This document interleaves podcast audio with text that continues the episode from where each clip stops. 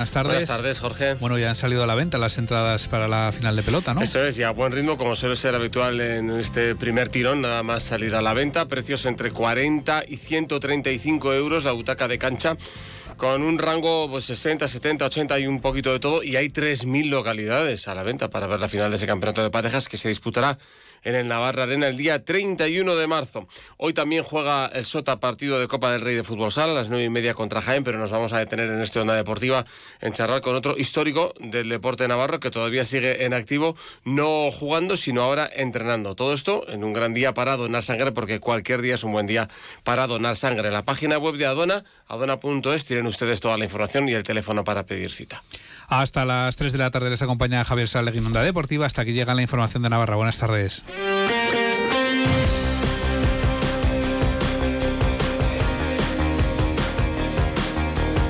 Navarra en la Onda. Javier Saralegui, Onda Deportiva. Nuevo Renault Clio, nuevo Renault Clio, nuevo Renault Clio, nuevo Renault Clio por 99 euros al mes. Ah, nuevo Renault Clio híbrido, 145 caballos por 99 euros mes. Nuevo Renault Clio. Ven a vernos a Unsign, la movilidad que te escucha. Participa en la octava edición del Medio Maratón Zubiri Pamplona Iruña el próximo domingo 24 de marzo. Inscríbete en la primera media de la primavera en la web zubiripamplona.com y disfruta de un recorrido inigualable que atraviesa el Prepirineo Navarro, el Camino de Santiago, el Paseo de Larga, se adentra dentro del recorrido del encierro para finalizar en la plaza del Ayuntamiento de Pamplona. Promueve Diario de Noticias. Patrocinan CaixaBank. AENA, Ayuntamiento de Pamplona, IMQ, Centro Porsche Pamplona, Magnesitas Navarra, Interesport, Lacturale y Joma. Colabora Onda Cero y Europa FM. Últimos dorsales disponibles. Date prisa y no te quedes sin el tuyo. Cuando algo te sorprende, cuando vives algo inesperado, sientes una emoción difícil de olvidar. Esto es lo que sentirás al conducir la nueva gama electrificada de Honda. Escoge un híbrido autorrecargable, enchufable o 100% eléctrico completamente equipado de serie y siente una experiencia de conducción deportiva que te sorprenderá. Nueva gama electrificada de Honda. Espera lo inesperado. Visítanos en Tecnavarra, Polígono Tayunche 2, calle D43, Noain o en tecnavarra.com. Onda Deportiva Pues lo debías cerrar un poco casi como la, Santísima Trinidad, un, círculo, ¿no? Si hablábamos hace dos o tres semanas con Zupo Equiswain y, y, la semana pasada con Ambros Martín, pues a lo mejor ahora ya, ya está diciendo por nuestro invitado de hoy, hombre, Ambros Martín, hombre, Zupo, a Zupo le vio hace poco. Él es Mateo Garralda, que está entrenando ahora mismo en, Italia y que es rival en Liga de, de Zupo Equiswain. Hola Mateo, ¿qué tal? Muy buenas tardes. Hola, buenas tardes. Bueno, ¿y qué tal te va la aventura en Italia, Mateo, donde has llegado hace cuatro meses? Pues mira, complicadita, complicadita. Eh, vine ya con el equipo ya hecho, en una situación difícil, con el objetivo de clasificarnos para la Copa. Lo conseguimos, eh, pero luego, claro, eh, continúa la liga y en la renovación de la liga, pues bueno, los cuatro primeros rivales duros, duros, van los primeros en liga y entonces, bueno, pues se, está siendo una temporada dura, dura, pero bueno, en la cual, pues bueno, te, tienes que esforzar más en muchos aspectos para, para intentar sacar lo mejor de, de ti, del equipo. Señalabas al llegar allí que no habías podido, evidentemente, conformar la plantilla como a ti te gustaba o como tú hubieras querido, entonces que era un reto y es un reto como entrenador sacar lo mejor de la plantilla que hay. Eh, ¿Está equilibrada tu plantilla y, y, qué tal es en, el nivel de, de, del Albatro, de Siracusa y de la Liga Italiana? Mira, eh, el nivel de la liga italiana a nivel táctico es, un buen nivel. Eh, los equipos eh, cambian modelos defensivos durante el partido. O sea, realmente es, un nivel que está bastante bien.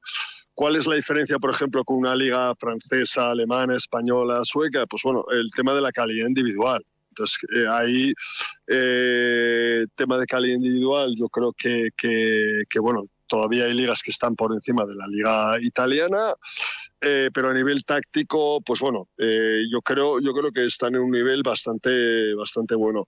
el, Albatros ahora mismo nosotros estamos, pues no sé si décimos un décimos por ahí en liga.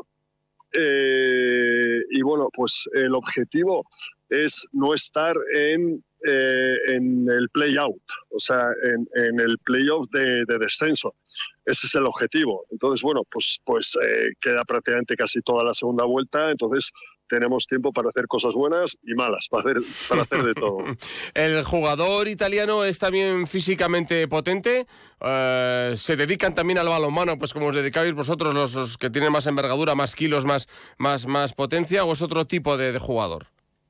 No, mira, eh, va, esto va por barrios. O sea, hay equipos donde ves que, que hay un trabajo físico fuerte y donde ves a, jugadores eh, fuertes, rápidos, ágiles, y hay equipos donde esto no lo ves tanto. Entonces, también es cierto que hay equipos como, como pasa en el mío, donde hay una serie de jugadores donde tienen trabajo, o sea, donde, donde aparte de jugar a balonmano, pues, pues tienen sus trabajos. Mm. Entonces, esto hace pues que no vengan una serie de entrenamientos que son fundamentales, pues, pues, pues depende del objetivo, o bien físico, o bien técnico, o bien táctico. Eh, pero esto no solamente pasa en Albatros, también pasa en, en, en otros clubes. Eh, pero como he dicho antes, sí es cierto que ves equipos donde, tienen un buen trabajo en, en, muchos aspectos. O sea, estamos hablando, si la Liga Sobal Mateo se ha vuelto semiprofesional para unos cuantos clubes, la, la Liga Italiana todavía más semiprofesional, ¿no?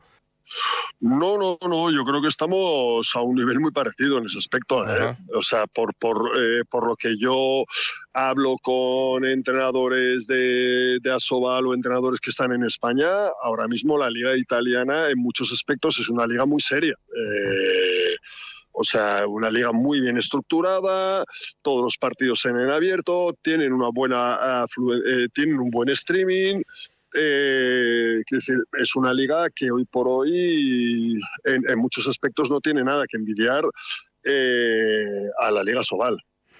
Bueno, nos decía, valorábamos con Zupo hace, hace un par de semanas eso, la Liga Sobal y, y, le daba pena a Zupo, decía que, que la Liga Española es ahora mismo la cantera de la, de la francesa, ¿no? Y que muchos jugadores, mucho talento español está saliendo hacia, hacia Francia. Dices que mantienes contacto con, con los entrenadores de Asobal. ¿Cuál es un poquito tu, tu visión de la Liga Española? Pues bueno, pues eh, prácticamente mm, no en el aspecto de que sea la cantera de la liga francesa, pero sí desde el punto de vista que, que el jugador español, por, por, por cuestiones de, de salarios, de, de, contratos, pues lógicamente a la que puede se va. Eh, y lo mismo se puede estar yendo a Hungría, Francia, Alemania, Dinamarca, o sea, a donde puede encontrar mejores opciones de, de, contratos laborales. O sea, y eso es así. Hoy en día la Liga Sobal y los salarios que están pagando en algunos aspectos, pues bueno, es lo que hay. O sea, es así de claro. O sea, nadie, nadie paga más de lo que puede o intenta no pagar más de lo que puede. Y es como está ahora mismo la, la Liga Sobal. Oye, ¿qué te planteó el viejo zorro de Zupo Equisoen en ese partido que teníais de Sassari contra Albatros, que lo ganó el Sassari? No, bueno, eh, una 6-0 sin más. O sea, nosotros, de Zupo, una 6-0 de Zupo, eh, ¿no? Exacto, sí, o sea, sin más, o sea, realmente nos ganaron, nos ganaron y bien ganados, o sea, eso, eso está ahí el resultado. Y, y, nosotros la verdad es que llevamos ya varios partidos donde el equipo no, no estamos jugando bien, o sea, creo que hay un aspecto mental importante de, de inseguridad por parte del equipo. Y sabes que cuando los equipos empiezan a tener dudas, mm. da igual la calidad de los jugadores, eh, todo se contagia y, y, con fútbol, pues bueno, no, no, con el Sassari no, no, no fue una excepción, o sea, nos ganaron y, y, bien ganados. Cuando hablábamos con Ambros Martín, que fue, que vino, vino a dar una, unas charlas aquí a Pamplona, ahora está con la selección española femenina, y justo creo que fue uno o dos días antes de ese, de ese derby, se lo planteábamos, bueno, derby para nosotros, ¿no? Porque estaba Zupo y Mateo en los banquillos y nos dijo, hombre, maestro contra el alumno, pero no sé yo hasta qué punto, Mateo Garralda, de qué fuentes has bebido, si has bebido de Zupo algo para ser entrenador, o te has hecho a ti mismo como también de jugador, ¿no? Mira, no, yo he tenido la suerte de tener eh, grandes entrenadores y, de todo se ha aprendido. O sea, he tenido la suerte de estar con Jordi Rivera, eh, con Valero, con Manolo Cadenas. Entonces, eh, de todo se ha aprendido. He aprendido de cosas que, que, me gustaban y me gustaban cómo llevaban los equipos y también he aprendido de entrenadores en los cuales digo, mira, esto creo que no. Hmm. O sea, esto creo que no. Así de claro. Entonces, pues bueno, eh, luego también he tenido mucha suerte de estar tres años en Dinamarca, lo cual pues bueno, eh, es, es, es, un balonmano a nivel táctico tremendamente rico. Eh, creo que hoy en día el balonmano danés lleva ya muchos años demostrando lo que es y eh, a nivel mundial es un balonmano brutal.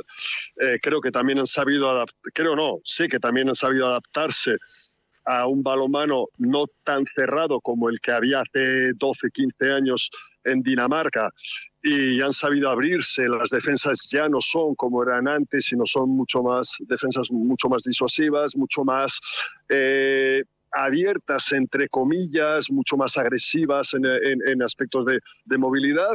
Y como he dicho antes, también, también he tenido la suerte de estar en Dinamarca tres años allí, que, que, me valió de, de, mucho para, para adquirir otra manera de balonmano, otros conceptos tácticos en el balonmano. Hmm, esa fue tu única experiencia fuera de España como jugador, pero luego como entrenador no has parado. Rumanía, Puerto Rico, Chile, Egipto, Arabia Saudí, ahora Italia. No podías quedarte quieto, ¿eh? Mira que habías vuelto aquí a jugar, pero no podías, ¿no? Sí, mira, al final, eh, o sea, me encanta el hecho de, haber podido estar en, en varios países. Eh, viendo un balonmano, eh, pudiendo hacer lo que, lo que más me gusta, que es, que es entrenar a balonmano y pudiendo conocer otras culturas. O sea, realmente eh, en ese aspecto estoy, estoy encantado. Quizás ahora hay que empezar a, buscar estarse un poquito más quieto porque ya mis hijas van creciendo y ostras, y ya demandan otra serie de cosas. 53 años, Mateo, que va pasando el tiempo. 54. Ah, 54 ya, claro. Soy, soy, soy del 69, soy del 69. Entonces, bueno, sí, va pasando el tiempo y, bueno, y encantado. Oye, a Zupo le hacíamos la pregunta y hablábamos de ello eh, con él el otro día, pero tú como has jugado con ambos no me puedo resistir. Jackson Richardson e Ivano Balic, eh, ambos te pasaban balones a ti. ¿Cuál, ¿Cuál de los dos llamó más tu atención, Mateo? Mira, eh, para mí Ivano Balic es y ha sido el mejor jugador, eh, el técnico de la historia. O sea, una finta brutal a punto fuerte, a punto débil, eh, variedad de lanzamiento en momentos clave, o sea, te la metía a pie cambiado, a pie cambiado de cadera, te la metía a dos pies, te, la, te la metía en rectificado, o sea, a nivel de lanzamiento, para mí técnicamente el mejor jugador de la historia, eh, Ivano Balic. O sea, lo tengo clarísimo. Eh, lo mismo sale a punto fuerte, punto débil, o sea, eh, brutal. Eh, creo que es el, el jugador con mayores recursos técnicos, poniéndolos en momentos claves y, y siendo efectivo. Y Jackson Richardson, eh, un jugador en defensa espectacular y en ataque un jugador también que eh, tácticamente brutal y que eh, también en momentos claves era de los que de los que se echaba el, equipo a la espalda. Entonces elegir a uno no o sea es yo creo yo creo que, que para, para mí es imposible. Sí sí que te puedo decir tajantemente para mí Ivano Balic el mejor jugador técnicamente el mejor jugador de la historia. Curioso. Y, globalmente, o sea, añadiendo más cosas, pues bueno, eh, Jackson tenía una defensa 5-1 sensacional, eh, un lanzamiento de cadera, o sea, quiero decir, también un jugador a ver, por eso mismo los tenemos como referentes, porque mm. al final son jugadores que hacían muchas cosas eh, y con muchísima calidad. Y en momentos delicados, pues se tiraban el equipo a la espalda. Claro, tu, tu mm, sensación, más tu, tu, opinión es la, la, del que estaba dentro del campo con ellos. Yo le decía a Zupo que desde fuera parece que la magia de Richardson se veía un poquito más que la de Balic para el espectador, desde la grada. Mira, en, Portland San Antonio sí, yo creo que sí. Para el equipo nacional de Croacia yo creo que lo veían más en Ivano, en Ivano. Yo creo que hay jugadores de selección hay jugadores de club y hay, hay muy pocos jugadores que son capaces de dar en, los dos. Entonces yo creo que a nivel de selección Ivano Balic dio más eh, que lo que dio en el Portland San Antonio, siendo un grandísimo jugador en el Portland San Antonio, o sea, ahí no, no, no, no, le, no le quitó nada. Y yo creo que Jackson Richardson, eh, Jackson eh, dio muchísimo los dos, tanto en la selección como en el equipo nacional. Ahora ya me han encajado, ahora me han encajado todas las piezas. Con esta segunda explicación, porque nosotros veíamos más a Balis en Portland San Antonio que en la selección, ¿no? Mira, te, te voy a dar un detalle. Eh, Ivano Balic ha conseguido lo que no ha conseguido eh, ningún jugador en la historia. Creo que en cuatro o cinco campeonatos oficiales, europeo, mundial, olimpiadas, es el mejor jugador del torneo. Claro. Brutal. Ser el mejor jugador del torneo en un mundial y en el siguiente, y en el siguiente europeo y en la siguiente olimpiada, o sea, eso, eso no lo ha hecho nadie, pero nadie. Eh, sin embargo, eso en el Portland no fue así. Oye, ¿mantienes el contacto con la gente de aquellos años? Mira, muy ligerito con Jackson, con Ivano, cuando nos hemos visto eh, en los mundiales, con Chile, eh, con Josu, con Josu he tenido contacto con él también, y pues no sé qué más, eh, poquito más, con Ambros, alguna vez les he saludado, pero no, no, o sea, realmente no es que digan, mira, nos hablamos todas las semanas, no, no, no, no es así. Yo creo que nos apreciamos mucho, nos respetamos y, y cada uno tenemos nuestra vida ahora. Y tanto, y la tuya además que eso, que, que va por el mundo, pues, pues todavía más. Pues Mateo, mucha suerte con el Albatro, a ver si enderecéis el rumbo, si os libráis de ese playoff por la, por la permanencia y tenéis un final de temporada tranquilo y que vaya muy bien la aventura de Mateo Garralda en Italia. Muchísimas gracias, un abrazo muy fuerte y que os vaya genial también a vosotros. Gracias, adiós. Chao, chao.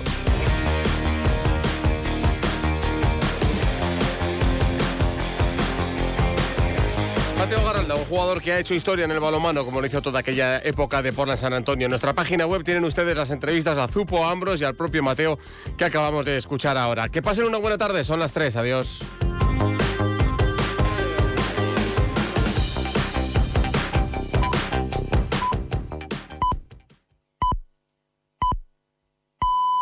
Son las 3 de la tarde.